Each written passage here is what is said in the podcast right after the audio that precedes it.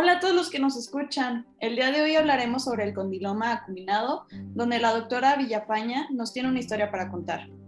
Bueno, para comenzar les vamos a dar un poco de información sobre esta patología para entender lo que nuestra invitada está por contarnos. Bueno, primero que nada, el condiloma acuminado o verruga genital se trata de una masa elevada en la piel que rodea el área genital o anal.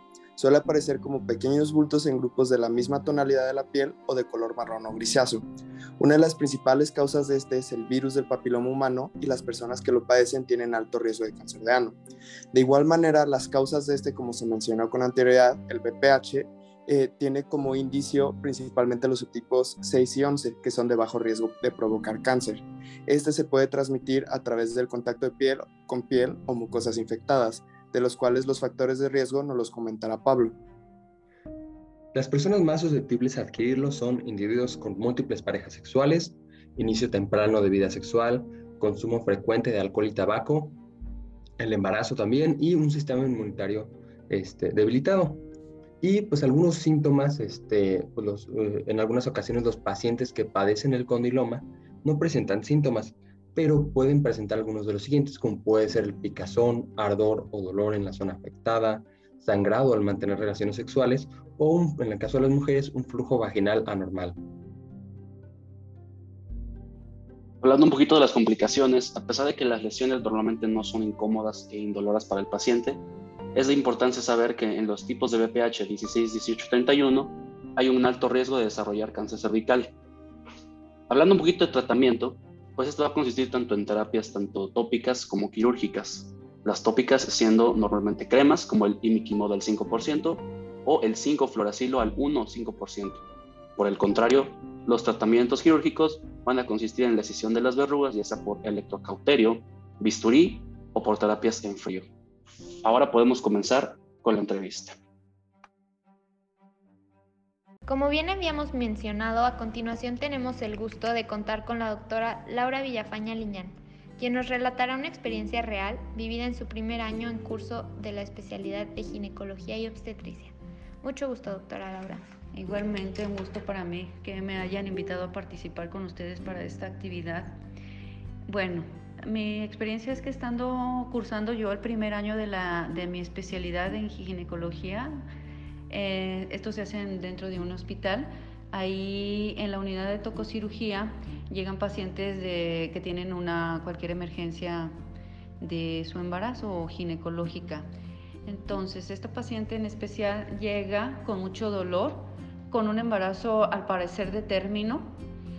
Eh, ah, llega en forma intempestiva. Al interrogarla, nos refiere que no acudió en ningún momento a recibir ninguna consulta de control prenatal se revisa en forma rápida por, por, el dolor tan importante que ella tenía.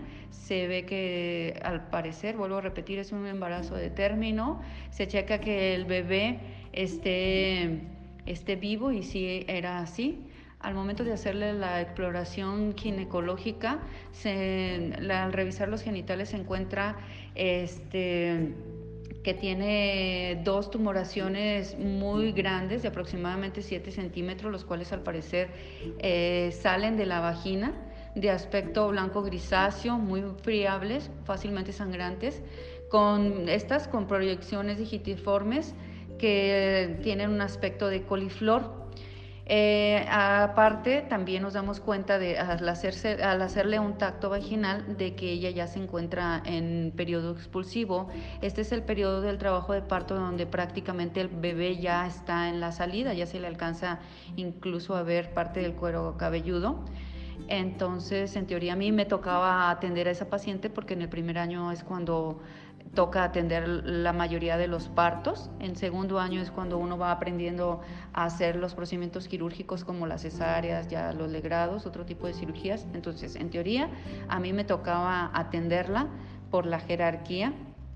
Sin embargo, en ese momento yo no traía equipo de protección personal completo como son guantes, este, son guantes y protección para ojos también cabe mencionar que este tipo de pacientes es una indicación, cuando hacemos el diagnóstico es una indicación absoluta la condilomatosis genital o vulvo vaginal, de, es una indicación absoluta de, que se debe de atender el bebé, se debe de recibir por cesárea para evitar la contaminación del bebé, eh, sobre todo en su, en su gargantita, porque esto puede producir una condición en los recién nacidos que se llama papilomatosis laringia juvenil.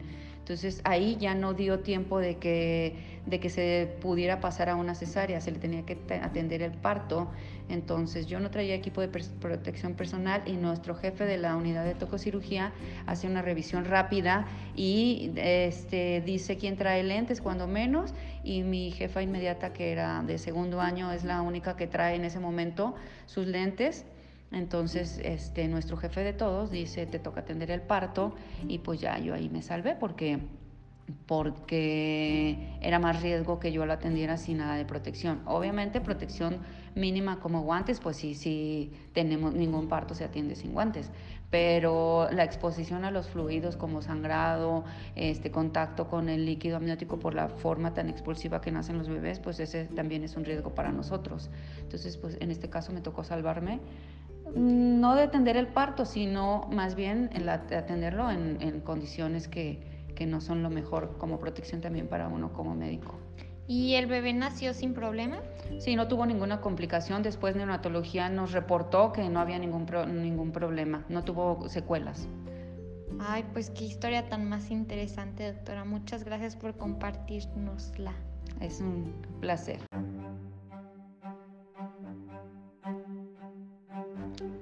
Nuevamente queremos agradecerle a la doctora por habernos acompañado y contado esta historia que servirá para informar a más personas sobre esta patología. Espero hayan disfrutado este capítulo de Condiloma Acuminado y nos veremos pronto.